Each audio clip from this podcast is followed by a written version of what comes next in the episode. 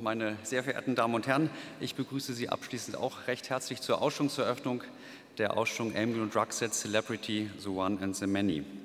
Es ist etwa zwei Jahre her, dass ich Michael Emgen und Inga Draxet mit ihnen telefoniert habe und sie fragte, ob sie sich vorstellen könnten, eine erste große Einzelausstellung hier bei uns im ZKM zu machen. Michael und Inga kannten das Museum für Neue Kunst bereits von mehreren Ausstellungen, in denen sie mit mehreren Werken vertreten gewesen sind und sagten spontan damals zu.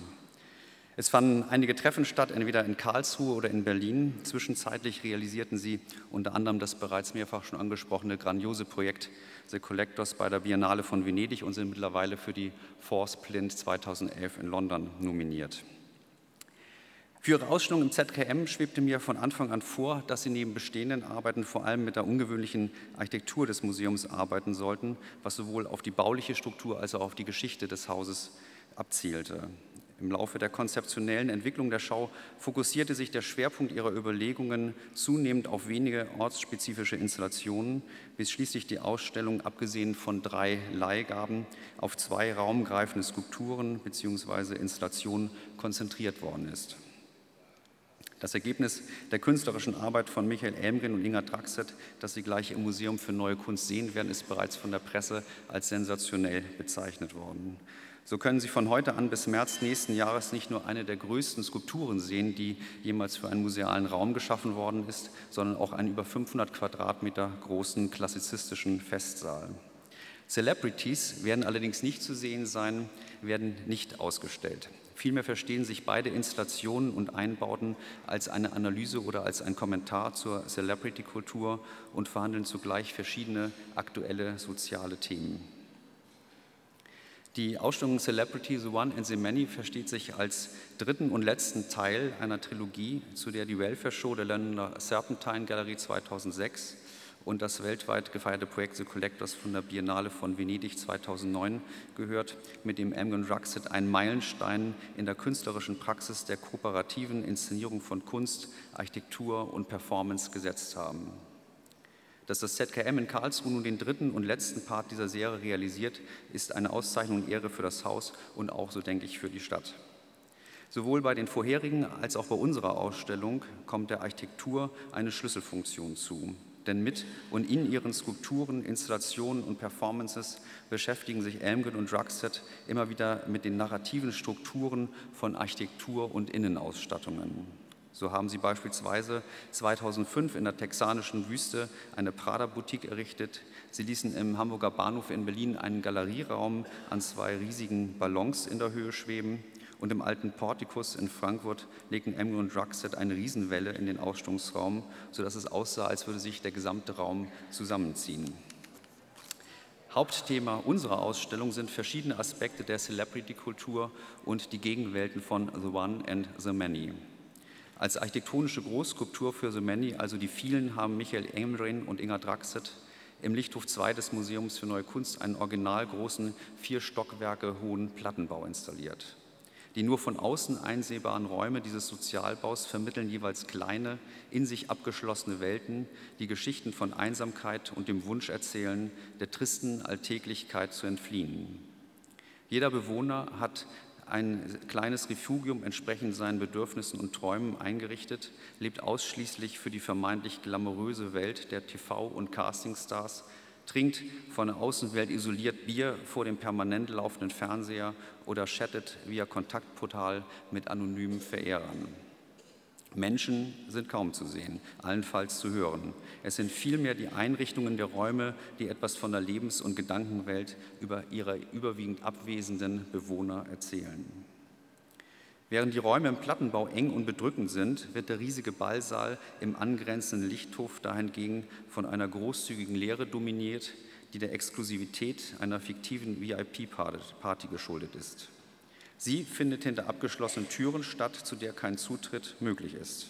Zu sehen sind nur die Schattenrisse einer Glamour-Gesellschaft, deren Smalltalks nach außen dringen. Ausgeschlossenheit ist hier das beherrschende Thema. Die einzige menschliche Figur in diesem Ensemble ist ein kleiner Junge, der in einem Kamin hockt. Er ist ein High Expectancy, ein Kind der höheren Gesellschaft, auf dem enorme Erwartungshaltungen ruhen. Seine Verängstigung und Einsamkeit sind geradezu mit Händen zu greifen. Die Ausstellung stellt mit ihren gegensätzlichen Welten an uns die Frage, wo wir uns verortet sehen, ob bei den Beachteten oder bei den Beachtenden. Der Ausstellungsbesucher wird bei Betreten des Museums zwangsläufig zum Voyeur. Wenn es um die aktuellen gesellschaftlichen Phänomene der Celebrity-Kultur geht, also unter anderem um das kurzzeitige Aufkommen von mehr oder meistens weniger begabten Menschen in der medialen Öffentlichkeit und ihr künstlich aufgebauter Starkult, da muss man vielleicht zunächst einen Blick zurückwerfen. In früheren Zeiten mit einem, nennen wir es mal, romantischen Heldenideal glorifizierte man Vorbilder, Persönlichkeiten, heilige Herrscher. Man anerkannte die Unterschiede zwischen den zu verehrenden und dem eigenen Dasein. Ja, die Differenz war geradezu konstituierendes Element der Verehrung. Dieses romantische Ideal, das im 20. Jahrhundert in einen blindlings folgenden Führerkult mit seinen fatalen Folgen führte, hat sich glücklicherweise zumindest auf politischer Ebene hoffentlich für immer erledigt. Der heutige Starkult in den Medien ist hingegen anders strukturiert. Die kapitalistisch orientierte Medienwelt suggeriert, dass es keinen Unterschied gibt, jeder kann ein Star werden. Die Indizien für die Unterschiedslosigkeit zwischen The One and The Many werden oftmals von Paparazzi erbracht. Einer von ihnen dient als Plakatmotiv für unsere Ausstellung. Ziel dieser fotografierenden Jäger ist das Aufspüren von Stars in ihrer Alltäglichkeit. Bilder von Brad Pitt auf dem Klo oder Paris Hilton beim Koksen. Durch die demonstrierte Unterschiedslosigkeit wird das Außergewöhnliche der Stars und Celebrities relativiert mit der Schlussfolgerung, der Star tut nichts anderes als du, also kannst du auch ein Star sein. Oder wie es Paul Virilio in einem eigens für unsere Ausstellung geführten Interview sagt, ich bin ein Nichts, aber ich kann alles werden. Der Boom der unterschiedlichsten Castingshows, die das Fernsehen dominieren, belegt dies. Hier kann vermeintlich jeder alles werden, solange er nur die Bereitschaft mitbringt, sich vor einem Millionenpublikum bloßzustellen, sich lächerlich zu machen, seine Würde aufs Spiel zu setzen.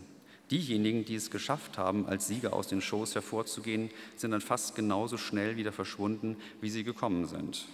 Den marktwirtschaftlichen Interessen der Sender folgend müssen sie auch wieder verschwinden, weil man die Aufmerksamkeit des Publikums für immer wieder neu zu generierende Stars braucht. Dabei stellt das bewusste Senken des Anspruchs im professionellen Geschäft des Erregens von Beachtung ein Mittel zur Hebung der Einkünfte dar, so Georg Frank. Viele Phänomene der Celebrity-Kultur sind von grundsätzlicher Relevanz, denn es geht hier unter anderem um die Würde der Menschen bzw. um deren Verlust. Die Garantie der menschlichen Würde bedeutet im Kontext der westlichen Zivilisation nichts anderes als die Freiheit, mit der eigenen Würde wie mit jeder anderen Ware zu handeln, stellt hierzu Boris Greuß fest. Demnach könne jeder Einzelne seine Würde sowohl auf der symbolischen als auch auf der finanziellen Ebene zu einer Ware machen. In unserer von medialer Aufmerksamkeit abhängigen Gesellschaft wird daher von diesem Handelsgut reichlich Gebrauch gemacht und die diversen TV-Sender sind so freundlich und bieten vielfältige Möglichkeiten.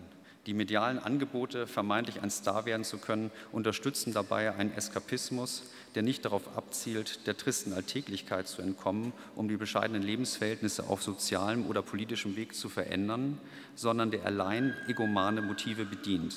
Daneben sind viele Menschen besser über die jüngsten Schönheitsoperationen von Madonna oder anderer Stars informiert als über den Gesundheitszustand ihrer Nachbarn.